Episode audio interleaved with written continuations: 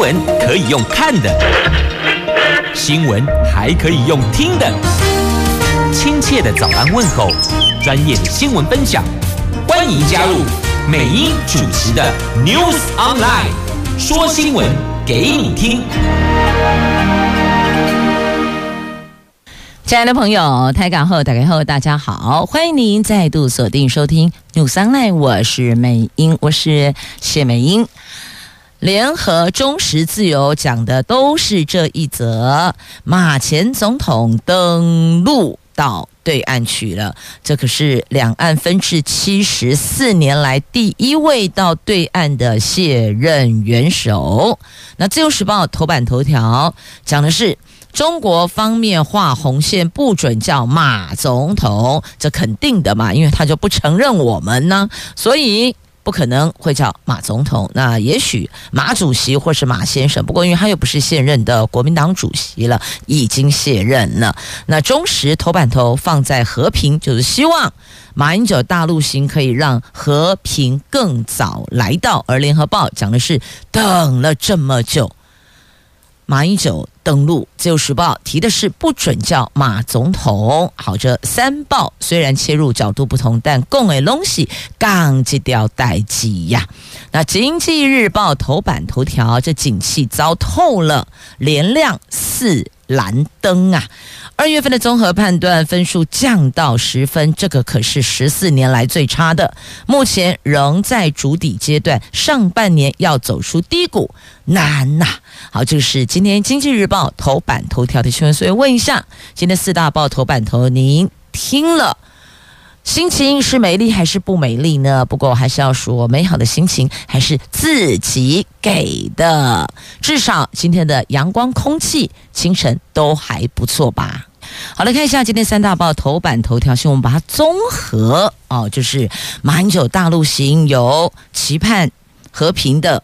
有说强调等了三十六年的，也有把重点放在称呼称谓的。好，我们综合来看，总之就是昨天前总统马英九启程前往大陆进行祭祖还有学术交流。那么在昨天下午四点二十一分抵达上海浦东机场，由大陆国台办的副主任陈元峰等人接机，也看到了上海市台办的官。官员，那昨天。在马前总统抵达桃园机场之前呢，在桃园机场现场就老烈滚滚，非常热闹啊，所以警察贝贝也超辛苦的了哦，因为一边是统派，一边是独派，等于统派、独派的团体成员都在这里。这独派当然是来抗议，总不会是来欢送的吧？那么统派则是前往送机。好，一边是抗议，一边是送机。那警方就将闹事民众隔离在航厦外的。陈情抗议区，在登机之前，马前总统发表简短谈话。他说：“这是他第一次到中国大陆访问。他在三十七岁的时候就在政府负责处理两岸事务，如今已经七十三岁了，等了三十六年才有机会到大陆，确确实实是等得久了一点，但是很高兴能够前往。”所以你看，当年三十七，转眼变七十三喽。他强调，这一次除了祭祖之外，他也带了台湾的大学生进行交流，希望能够透过年轻人的热情互动，改善目前两岸氛围，让和平能够更快、更早到来。很高兴进行这次的访问。那么他在明天啊，在今天，今天是二十八号了，在今天上午将。拜谒国父中山陵，下午参访中国近代史遗址博物馆，也就是南京总统府啦。那还有国父孙中山先生的故居拉贝故居。傍晚在南京，那江苏省当地政党政领导也会会见马英九。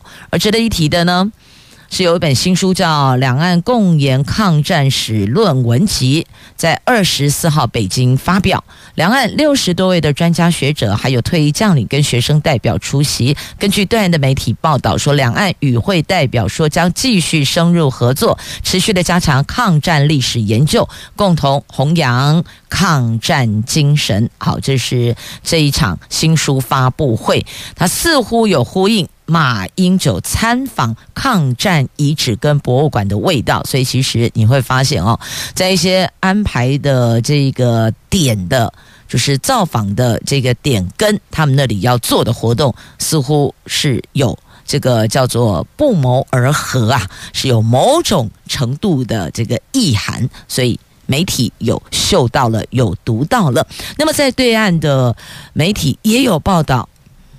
台湾的领导人哦，到中国去啊，到大陆去，但是没有提到任何的头衔，因为贵体携带的总统呢，是我们中华民国的总统哦。那么在那里是不可能叫他马总统，那么都是称呼马先生。你看媒体提问，连台湾媒体提问都不可以叫马总统。我们台湾媒体当然可以称呼马总统，就是我们的总统没有错啊，是吧？但是不可以，只能称呼马先生。那其实更厉害的 询问就是，我连称谓都不称了，就直接哎您好，亦或者要不然就是马主席。马主席应该还好啦，虽然已经卸任了，不是现任的国民党主席哦，但毕竟曾经是主席，所以称呼一声马主席也是礼貌，也是可以的。那但是呢，立委就批评啊，马英九到那里去是自甘受辱，轮特首待遇呀，所以这个美。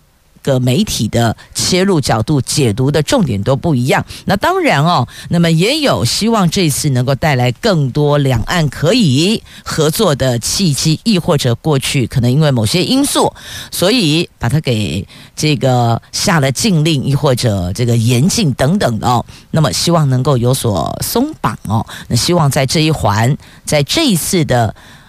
祭祖祭学学生的学术交流结束后，能够有一些曙光露出啊！好，这是三大报切入角度不同，但讲的都是同一则事情，所以呢，你要知晓所有的样貌，就把三大报都读一读吧。有政治角度切入的，那么也有学术的，也有比较站在这个人情角度看待的，都有。把每一报都看完，你会有自己的看法跟想法的。哎，今天三大报还有我们所有的媒体啊，大部分都在聚焦这马前总统登陆。那看得出来，双方也就是马英九办公室以及对岸双方。谨慎拿捏，降低政治味，但很难啦。以目前两岸的这种氛围，你说要完全没有政治味道难啦。但就看如何降低。那么昨天呢，在抵达了上海之后呢，这个媒体专车上演了迷航记，嘿，人在囧途的家啦。为什么呢？因为所有的。一行人哦，这个最后就分行不同的车辆前往下一站嘛。那么总马前总统当然是有专车直接前往虹桥，就从浦东机场出来之后就专车直接前往虹桥，要转赴南京。那随行采访媒体团也同时搭专车前往的不同的专车，只是没想到这辆专车却上演了迷航记，在。晚上六点半还堵在上海的车阵中，没能赶上跟马英九同一个班次的高铁列车啊！所以本来想为这一趟记录历史时刻，可是没想到头一天就上演了人在囧途啊！好，这是昨天在那，当然也有人说啊，这是调岗哎，还是这是真的纯属巧合，真的就是迷航了，还是故意的兜了一下哦？有些画面不留，可是这个应该也还好吧？也不过就是专车进他们的。虹桥车站搭高铁，那个应该还好啦。好，这个先不管了。但昨天还真的是上演了这一趴哦。那昨天马前总统他到达上海浦东机场，没有发表谈话，就简短的寒暄一两句哦。那对于来接机的大陆的官员，就是握握手，简短一两句话。那么并没有对媒体有任何发表谈话，所以显然真的是要降低那一个政治的味道，也怕不小心有时候脱稿演出，哎，那个擦枪走火就比较敏感一些些了哦。好，那后续这几天都会有相关的报道，那先来跟你讲，平安抵达对岸了，那么相信。那那一条这个这一道分界线呢，马前总统会拿捏好，那么就看后续还有什么样的状况跟报道了。那么我们这要接着前进。经济日报的头版头条来关心财经，关心荷包，景气到底好不好啊？看灯号就知道啊，连亮四蓝灯呢！哎呀，真是糟透了。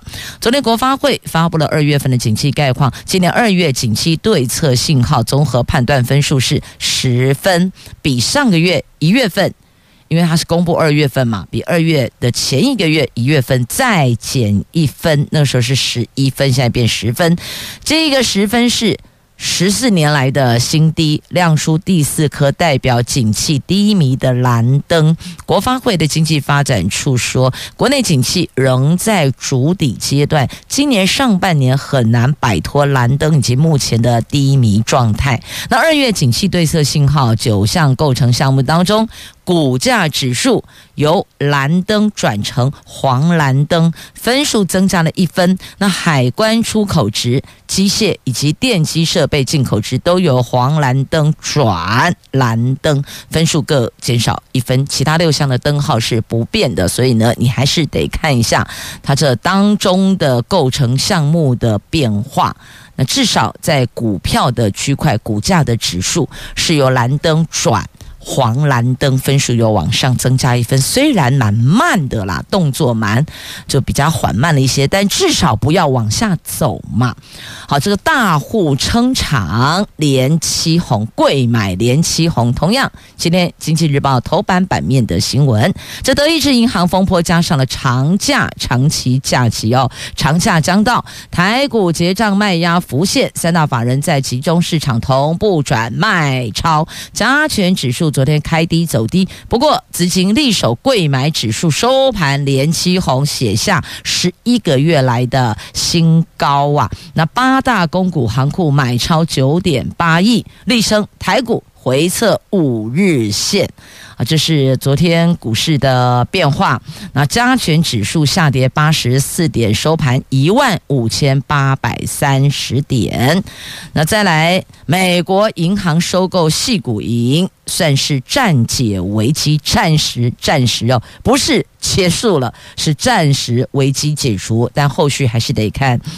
发展如何？那再来看美国企业的垃圾债，恐怕会报违约潮，这个要注意，要关心。好，这是。在今天《经济日报》头版下方的新闻详细内容，您就自行翻阅了。来，接着我们要送上什么歌曲呢？啊，看看这些股市的状态哦，心情不是很美丽。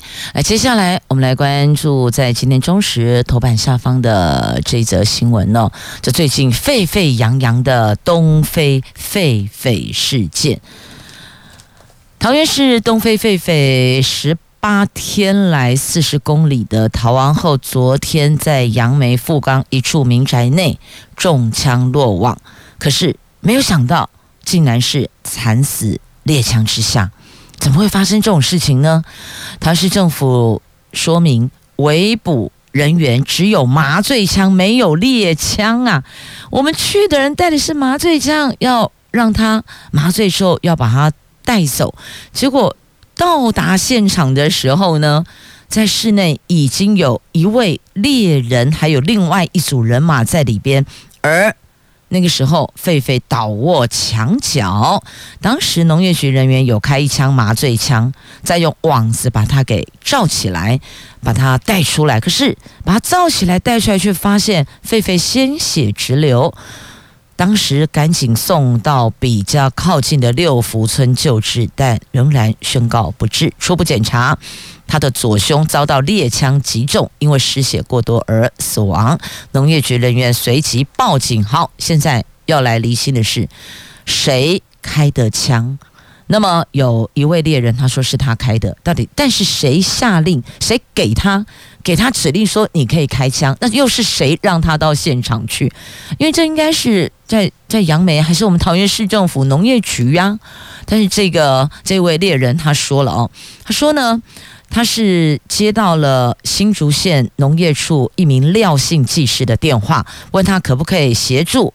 那问他有没有麻醉枪，他回答我没有麻醉枪，我只有猎枪。但他是合法拥有，因为他是猎人哦，他是合法拥有这一支猎枪的。因为知道富冈民众目击狒狒情报及相关人员都赶往民宅围捕，所以他也赶往加入围捕。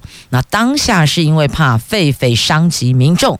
他说是情急之之下才开枪的，那但是对此呢，新竹县农业处驳斥说，他们都是联系六福村或是新竹县生态协会协助救援或是围捕动物，他们不会找个人协助，也就是说呢，不会去找猎人单独的个别的猎人来协助，也没有请灵性猎人参与围捕啊，更不会从新竹县跨县市到桃园来围捕。这你当桃园市农业局是塑胶吗？所以不会这么做。那廖姓技师已经被桃园警方通知了解到底是怎么回事，要厘清了。所以现在陷入一场罗生门，因为事情刚发生的时候，所有的这个箭头都指向桃园市政府农业局哦，农业局当时也也懵了，我们根本没有猎枪啊，我们是麻醉枪。再来第二个，这个猎人不是我们找来的。那那这名猎人说他是接到新竹县农业处的，那新竹县农业处又说没这回事，所以后续还要厘清。但无法改变的真相就是，狒狒确实已经因为中枪而身亡了。好，这是这十几天来。备受南桃园民众讨论度相当高的东非狒狒的这个逃亡事件画下句点，只是很遗憾的是这样的句点。那后续稍后九点，桃园市政府农业局局长陈冠毅会对外公开说明，对媒体会有一个公开说明整场的事件的来龙去脉哦。但是要强调是第一点，从头到尾。我们都没有带猎枪，我们带的是麻醉枪。第二点，我们没有请猎人到场，所以这个猎人的区块是关键点，要去厘清哦。好，这是中时头版下方的新闻。那么接着，我们再继续前往自由时报头版版面，我们来看鸡蛋的相关的话题哦。这高雄早餐业者。要串联全台湾发起拒蛋，这个拒是拒绝的拒，不是巨大的巨，因为抗议蛋农蛋商哄抬价格啊！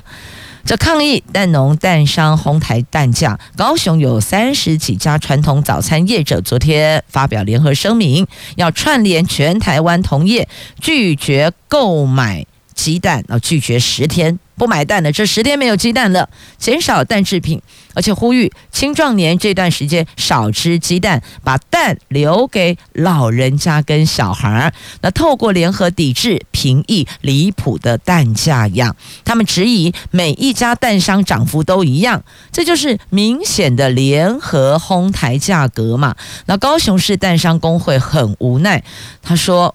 不可能单方面哄抬，这就是一个全面的趋势。好，那农委会的角色在哪里？怎么会让早餐业者直接对到蛋商蛋农那里去？农委会底都为，这不是应该农委会要居间来协调来厘清吗？到底有没有联合哄抬价格？那为什么高雄市的早餐业者会这么的愤慨？因为。蛋价调涨不是只有高雄市，是全台湾连离岛拢赶快汹涌啊！那为什么只有高雄的早餐业者要串联？所以当中有没有猫腻？农委会你在哪里？好，接着我们再来看，在今天联合头版下方的新闻，我们来关心电动代步器。电动代步器，它有可能是协助你这个行动，但是如果使用不慎，也当心会成为夺命的运具。我们来看这个阳光行动的专题报道，有不少高龄及行动不便者会仰赖电动代步器或是电动轮椅等等等，本来就只能够在人行道上行驶，可是呢，还是有民众违规开上一般道路。这类被视为医疗器材的代步器上路之后，交通部将归类于行人啊、免挂牌。但是在这里要特别提醒您，它虽然被归列为归类为行人免挂牌，但是如果你饮酒了哦，你喝了酒之后，你骑电动机车或是类似这种电动代步器，有没有酒驾的问题？你这个要注意哟，爱注意哟。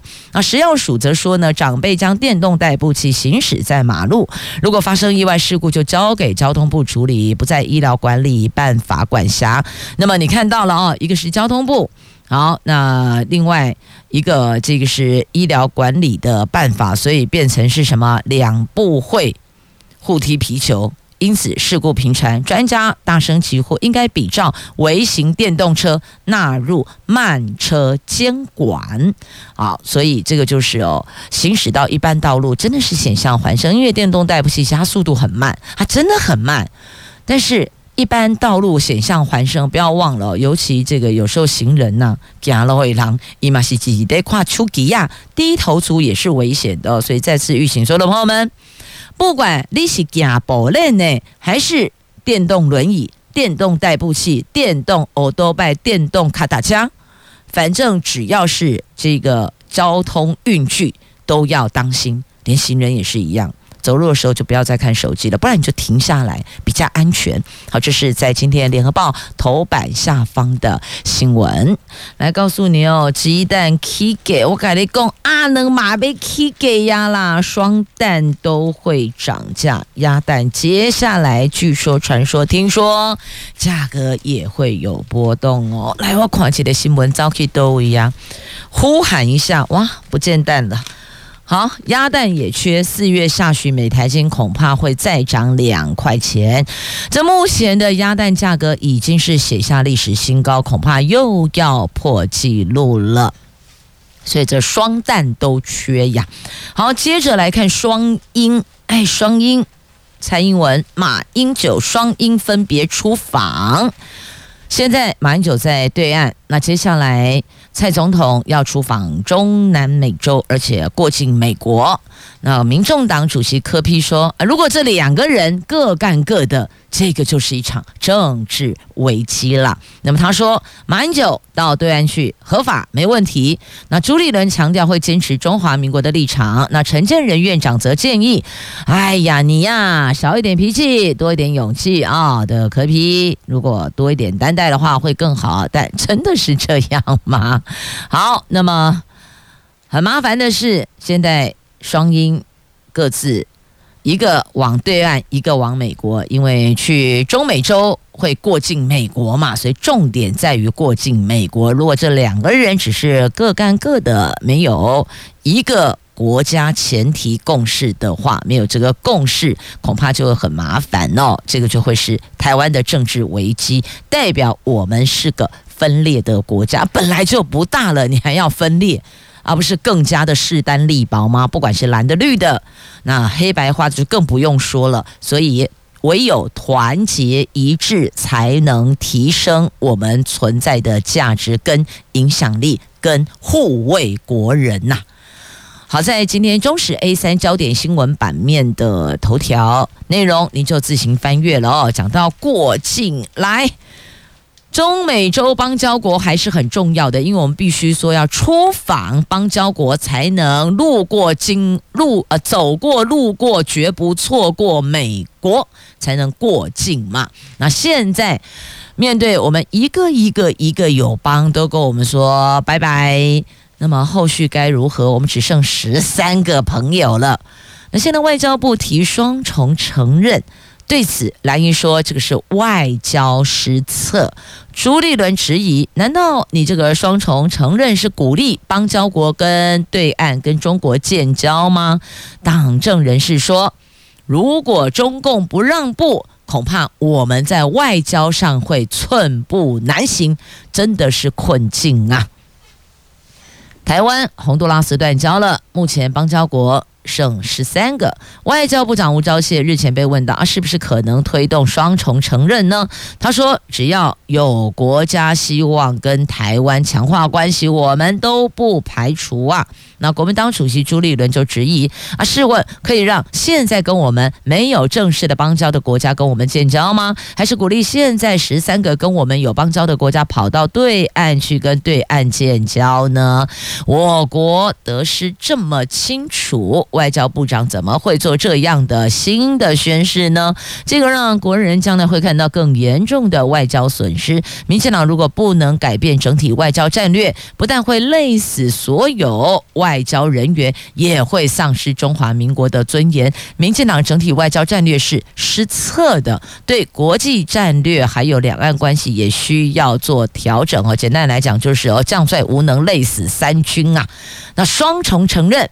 在民进党内不是新的想法，但是国安及政府单位都知道，在中共如果他们坚持不愿意让步的情况之下，双重承认几乎也是寸步难行啊！所以，记起两个底的话送给李毅啦。那到底这个双重承认后续会走成什么样的模样，还需要再观察。那这只能够说叫做梦想阶段。未来的路还很漫长啊！好，这是在今天联合 A 四要闻版面的话题。那么接着我们再来看，在今天自由时报头版下方的这个中国制洗成欧洲制，哦，这把就厉害，所以我必须要说，哎，华人还是很聪明的，脑袋还是很聪明的，只是有的时候哦，可能踩在红线上也是挺危险的。好，来看。这一则德标海军雷达发电机采购洗产地啊，明明是中国洗成欧洲，捞了五千多万，但还是被逮了。二零一九年，广域科技标下了海军司令部、海军舰队指挥部办理的雷达发电机组三件采购案，涉嫌以中国制的发电机组转到新加坡，再进口台湾洗产地交差，还拿不实文件假装是欧洲原厂货，撕掉简体字贴纸，通过第一阶段验收。拿得五千一百九十四万，新北地检署一刑法诈欺、行使伪造文书罪，还有违反政府采购法，起诉了相关人等。据了解，这一批中国制发电机还在服役当中呢。因为很多时候都会说：“哎，小心啊，那个机密呀，哦，当心啊，它这个是另外一种这个窥探、窥视、搜集情资哦。”所以。都觉得有资安的问题啊，不可以用，不可以用。那现在这一款它还在服役当中，还在服役当中。所以中国制发电机有没有问题？我应该这样讲了，这发电机有没有资安的问题哦？好，目前还在服役中是不争的事实。那么伪造欧洲原厂或证明就这么样子，轻轻松松、简简单单的通过验收了，但最后还是被揪了出来，上了今天的媒体版面。好，在《自由时报》。头版下方，那么另外我们再来看这个尴尬了，哈哈哈，为什么呢？失迷赖清德，那么在总统府接见了中信兄弟，笑喊尴尬，其实无所谓，我觉得哦，各自有支持的球队，OK 的，重点是我们支持这一项运动，这个才是重点。而且话再说回来，运动家的精神不就是能够包容吗？是啊，所以这个不用尴尬。不用尴尬，只是这个场面哦。我觉得媒体真的是啊，有时候也很会写，很会做。好了，看看 Girls 就不尴尬了啊！来，连续两年夺下了中华职棒年度总冠军的中信兄弟，昨天二度前进总统府接受蔡总统接见，顺应总统提议改穿黄袍球衣，被蔡总统称赞很有气势。那兄弟啦啦队也由六位资深成员首次陪同参与。进到总统府，那么赖副总统他是统一失明，他不会也哎有点尴尬呢。那中职会长蔡启昌在球团致赠背号一百号球衣的时候，可以上前把球衣翻面露出赖清德三个字给媒体拍照，现场是哄堂大笑。因为啊，我就不是他们的，我是挺统一狮的金茂喜哈兄弟来，但是呢也不得不来，因为人家是年度总冠军啊。那你应该这么说吧？哦，以副总统的身份，你穿这件球衣或是接下这件球衣是 OK 的。但是如果你赖清德个人的身份，你可以继续挺你的统一师是 OK 的啊。两者是没有任何其他的这个问题的。有时候只要把身份切换得宜是 OK 的啦。接下来邀您一起来做功德种福田，我们要谈的是环保。可能你会觉得环保跟功德福田有什么关系？是大有关系啊！为我们的下一代留一个更美好的生活空间，这个也是种福田呢。我们可以从环保做起。今天节目中邀请桃园市政府环保局局长陈世伟，陈局长是老朋友了哦，局长好。呃，美英主持人好，我们亚洲电台的各位听众朋友们，大家好。第一个问题要先来谈的是哦，是很多的选民夫有反映，我们那个环评好像哦漏漏等呢，有没有机会可以缩短环评的时间呢？呃，但是又不影响。管控案件的进度哦，是我这边要跟我们呃桃园市民这边来做个简单的说明哈。其实环评的程序常常就是让企业界在进行开发案的时候，常常被诟病的地方。那其实这一次，刚才美英也提到说，我是等于是回来在当环保局长。那我之前在一百年的时候来担任局长的时候，也大概有跟我们呃同仁讲，我们做环保这是一个做功德的工作哈。以前做环保。给人家感觉就是从半黑脸的部分，也就是所谓做稽查末端的管制，然后来做处分。那这个半黑脸的部分，大家比较不喜欢，所以我跟我们同仁讲说，我们其实可以从半黑脸啊转转分呃转换角色，成为扮白脸哈。那所谓扮白脸就是做后狼了哈，就是我们不要这样常常做处分稽查为主。反而是做专业的辅导哦，辅导他，那让业者能够有机会针对他的污染防治设备的问题来彻底改善，那这样就可以减少民众对他的陈情，那这样子改善完之后，企业界就可以很。放心的做他的事业的永续经营，啊，也是现在所讲的永续发展的一个目标啦。哈。嗯，那但是这个不会影响到我们管控案件？是，那常常就提到说环评，有时候一环评程序一跑下来，可能要一年到两年的时间哈。那其实我在任的时候，我就要求同仁，其实我们可以做很多的改善的措施啊。那怎么做呢？其实我们可以从呃文件的一个补正的期限开始哈。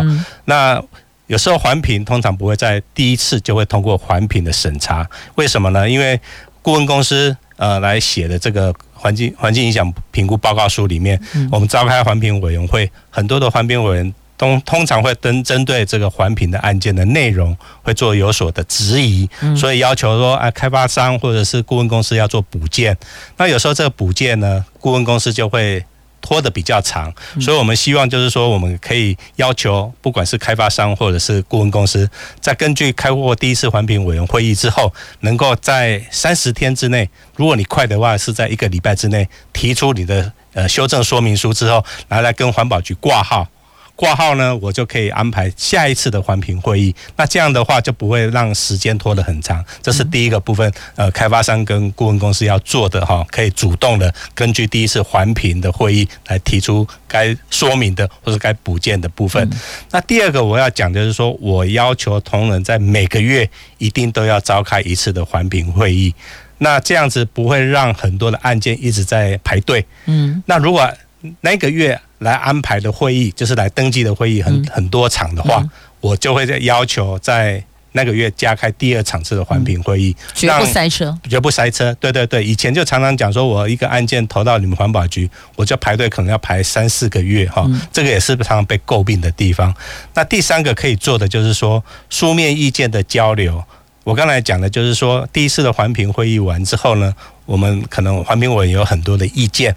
那其实我们开发商或顾问公司可以根据委员的意见来提出，我要怎么来改善，我提出什么资料来做补正等等的。那这个部分呢，其实我们都要求顾问公司，你如果能够早一点把你的回复意见跟改善措施提供给局里面这边来，我们也可以来请这这些的环评委员事先来帮你做一个审查。如果 OK 的话，你就提出到正式的报告书里面，我们也根据你第二次的这个挂号的文件哈，提早来安排下一次的环评会议。那经过这几种的方式啊，可以大幅的缩短我们的环评时间了啊。这的确啊，过去而常常为人所诟病，就是哦，这一次会议啊提了什么，然后我又重新排队，第二次然后重新排队，那个来来去去花了非常多的时间。那如果可以有一个会前交流，至少我知道我该准备什么，或是哪些区块得先做到位，的确可以节省许多时间，而且又不影响管控案件的品质跟进度。没有错啊，这个从这三个方式来做控管的话，其实环评会议的这个程序可以大幅的降低哈。所以我这边也跟大家讲，其实我们这个以前的这个环评书书件的一个一个呃审查案件呢，从以前大概都会拖到我刚才讲的可能一年到两年的时间哦，我们大幅缩短了大概有一半以上的时间哈。啊，这个部分其实从以前到现在，我觉得能够让企业界感受到说环保局是一个。可以来做，呃，大家可以合作的一个单位哈，所以这就是说，做环保也是做功德一个一个一个一个亮点了。是的，所以并不是以稽查开单处分为主要的这个目的。那有时候这个稽查处分它是一个手段。手段。那有没有可能我们把这个辅导跟稽查并重，就黑白脸一起来呢？啊、呃，其实这个部分哈，环保跟呃这个。经济的发展，常常是被民众的拿来做一个讨论的一个议题哈。那刚才主持人也提到说，稽查跟辅导能不能可以一起来谈？其实我们环保局，我刚才讲的就是做功德嘛哈。其实这个工作是可以一起来做。那为什么要这样讲？其实我们环保局有成立一个叫做呃专家学者的产业服务团哈。这产业服务团就是我刚才提到的。有时候环保单位去做稽查，这个都是根据民众陈情才会去做稽查。那同仁通常不会说，我无聊到说去做这个啊，我对你好像要去收规费的这种恶名哈来做稽查，其实不是这样的。通常都是有民众的陈情案件，对污染他没办法。受到这个忍忍受的程度，才会跟环保单位来做一个澄清反应。那我们根据这个反应之后，根据这个澄清之后，我们当然要派员去做稽查。那稽查的时候，到现场的时候，可能会觉得说。业者就说：“啊，你来的来打开单，你把我我打发发现问题的到位哈。你要告诉我怎么改善，啊啊，我问题在哪里？哈，我到底是错在哪里，才会有这个污染问题产生？哈，所以我们在成立这个所谓的呃产官学研的这个专家辅导团。那这个都是由我们桃园在地的大专院校或者是环工领域的专家成立的一个大专院校的产业辅导团。其实这个部分从民国。”呃，九十五年大概大概有有这个概念哈。那在我上次一百年来环保局的时候，这个就大为推广，主要就是让我们的企业界，你针对我们环保局跟你查到的这个污染防治设备有问题的部分，我们政府主动请专家来帮你做辅导，找出问题，嗯你企业界就不需要再另外找花钱去找额外的顾问公司或者是企业界来帮你做一个。诊诊断的概念了，所以环保局这一支产服团是免费的，免费的，其实就是这样一个概那个医师的概念啊，我帮你找出问题来，那你找出问题之后呢，你要找哪个医师来帮你做诊呃诊断或者是治疗，那那我们环保局就不再介入这一部分。那最主要就是说你呃被我们查到这个污染问题，我不是要帮你做测证，嗯，停工，嗯，或者是要求你做一个大幅度的一个稽查的处分，其实不是这个问题。我们要针对你彻底的污染防治设备问题在哪里？你彻底改善完，那你改善完之后，经过环保局的呃这个呃 random 就是不不定时的这个检测检测数据超呃都符合我们国家标准之后，我就会让你复工哈。那我刚才讲停工也不是整个厂都停工，是针对你那个污染防治设备来停工。嗯，啊，比如说废水处理设备问题、嗯、出了问题，才会排放废水出来嘛。是讲到废水，对，就会提到核酸污染的问题。那接着前进核酸水质的部分，大家最为诟病就是看得到或是闻得到，然后为什么每次都抓不到？好，我我我这边跟跟各位听众们大家简单的讲哈，其实那个废水的排放都是瞬间的哈，嗯、所以等到你看到。有污染，然后再通知环保局到现场的时候，其实这个污染的污染的这个情况都已经消失了。信息怕开下龙令龙令起啊哈！那其实我们现在除了做这个加强的取缔之外，我们也用很多的科技的执法的方面哦。嗯、我们用那个呃这个所谓的呃水上的一个监测器，是也对于我们常常被陈情的这个业者。我们在你常常会偷拍的地方，我们放所谓的一个感知器。那这个感知器只要针对你水质、水量、温度、pH 值有异常的时候，它马上会把这个讯息传到我们的同仁的手机里面。那我们就知道是哪里有问题，就会派员去做一个稽查哈。那另外，当然稽查不是我们最主要的目的的，我们还是要辅导业者哈，把他的污污染防治设备做好。所以我们刚才有提到说，我们会成立一个产服团啊。那另外就是因为市政府。呃，为了推广我们桃园市是一个绿色城市哈，所以我们才会成立这个呃产服团的部分哈。啊，这个产服团我也这么简单的跟大家讲，其实现在大家在讲的所谓的 ESG，嗯，也就是所谓的环境、社会治理这个概念哈，很多的企业已经被要求要做 ESG 的一个呃目标管理哈。那 ESG，我刚才提到就是环境社会治理，也就是说，社会社会企业界你要对你的环境要提升啊，然后才能永续发展。对，那你要善尽社会的企业社会责任。嗯，好，那那个 G 就是治理，也就是结合治呃政府的治理的一个方式。嗯，那你呃企业政府这边来合作的话。啊，那这样我们就可以让我们的桃园迈向所谓的绿色城市这个概念来做一个推广。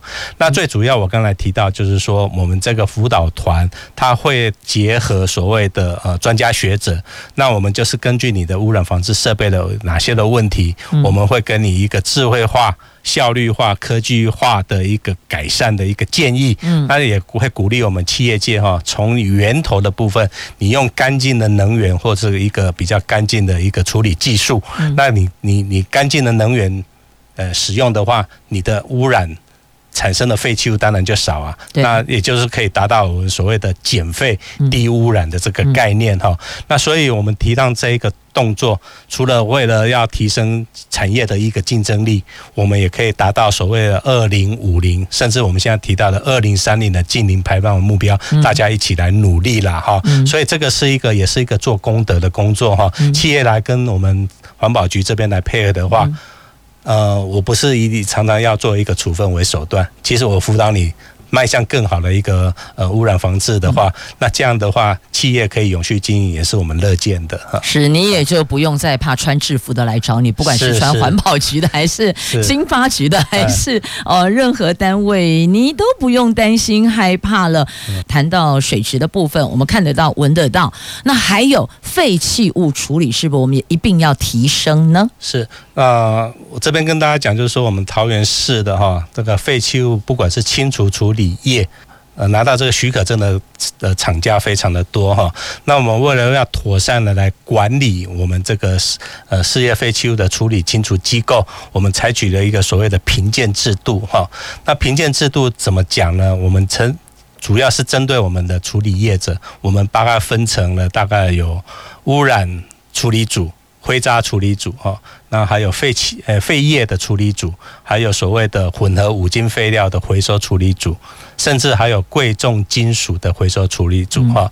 那因为这些的处理业者，还有包括他使用热处理的方式，热处理简单的讲就是用焚化的方式来处理其他的有呃有害事业废弃物等等，呃分了这么多组。哇，那我们要怎么来管控这一些的处理业呢？啊其实我们对于这些处理业，我们对于它的现场的一个营运管理的能力、处理技术的能力，还有环境安全卫生，甚至你对于你产生之后的这个产品或是衍生废弃物的流向，我们都要做一个总体的评鉴哈。那根据这个评鉴，我们会请专家学者来对这些的厂商来做一个评鉴制度。那我们评鉴出 A、B、C、D 级。那为什么要分出这几个级别呢？最主要就是让我们业者。未来在申请展延许可证的时候，以前大概都是五年啊，在法规规定就是一次给五年。那我们根据这个评鉴制度之后呢，比如说 A 级就是他他可能最近三年的评鉴都是 A 级的，嗯，那你在未来提出展延许可证的时候，我就不用再额外再去跟你申请审查很多的文件，嗯，我直接就给你展延五年，嗯，那你如果是比如说 B 级或者 C 级，嗯，我可能就把你减为四年或减为三年哈，嗯，那让你这个本来不是以前都是拿五年的许可证就把你限缩，那让你知道说你就是在这几个方向没有做好，你应该去做改进改进或者做精进，那人家可以拿到 A 级，你没有拿到 A 级。人家可以拿五年，你只能拿到三年，或者是拿到两年，嗯，那你自己就会觉得说这个可能对你影响很大。对，所以我们是鼓励大家，就是跟好学生制度一样，嗯，你是好学生，我就可以有一个比较呃优惠的一个一个展延的措施哈。那这样的话，就是让我们有一个呃良币来驱逐劣币的一个概念了哈，也建立一个比较好的，就是说好的。处理业我们可以留下来，不好的这个处理业，我们就让它有一个退场的机制哈。那这样的话，才可以让我们的处理处理机构它能够朝向所谓的永续发展，那然后循环经济的一个概念来执行。嗯，留下优质的，留下好的，是那么辅导。不好的，它能够转向回来。嗯，好，这个就是哦，我们现在的辅导跟稽查并重，我们有产服团。那么还有针对废弃物处理有一个新的评鉴机制。如果你是 A 级，就绩优单位，一次到顶给五年；但如果是 B 或 C 或是 D 这几个级别的，代表还有努力的空间。嗯哼，没错。好，那接着还有努力空间的，还有电动机车呀。是。呃，电动机车，我们其实是我们现在桃园环保局在鼓励大家能够把我们现在呃比较呃老旧的二行程机车，或者是比较呃污染性的这个机车哈，我们鼓励大家来汰换成呃呃鼓励你来买这个所谓的电动机车哈。那这个电动机车的补助方案，呃，简单的讲就是最高可以补助到三万九千八百元哈，这包括呃环保局的补助。额外的补助，嗯，中央政府包括环保署跟经济部的补助，嗯，加起来最多可以到三万九千八百元哈，是全拿了就是三万九千八。对对对，那另外额外的哦，我另外额外讲就是说，因为现在桃园是很多的青年族到桃园来定居，是。啊，那我们有针对青年青年轻易购的一个方案哈，就是说你那个青年人如果是是三十岁以下啊，在在桃园市。呃，涉及满一年的，那你可以提出这个方案。这个方案就是额外的，对于我们所谓的电动机车有九五折的补助。嗯嗯。那另外，因为张善政市长都非常重视妇幼民众的一个专案哈，我们也特别提到对妇幼的团体哈，你如果是家里有六岁以下的小朋友。我们也提提供一个叫做“妇幼一起购”的专案，这个专案也是对原车价有九五折的一个优惠，不含零配件的价格。不含零配件哈。那另外我要另外再讲的就是说，我们对于中低收入户，还有在复兴区的民众，你如果要汰换电动机车的话，我们另外。额外加码一万块，所以你如果是符合这些条件的话，你其实不只是三万九千八了啊。中低收入户的话，还可以到四万九千八的一个补助，这个非常呃，这个诱因非常的大。那相关的细节可以参考我们桃园市环保局的网站，都有相关的呃补助方案的一个配套措施。那也有一个简表给大家来看，鼓励我们大家赶快来申请。啊，汰换你的机车成为电动机车很夯哦。是做环保做功德，我们这功德有双功德，一个功是功德心的功德，另外几个是种福田的功德，所以我们一起响应环保政策，可以功德功德双向到位。今天非常谢谢桃园市政府环保局局长陈世伟陈局长，局长谢谢您，谢谢各位听众，也谢谢主持人美英。也谢谢朋友们收听今天节目，我是美英，我是谢美英，我们下次空中再会了，拜拜。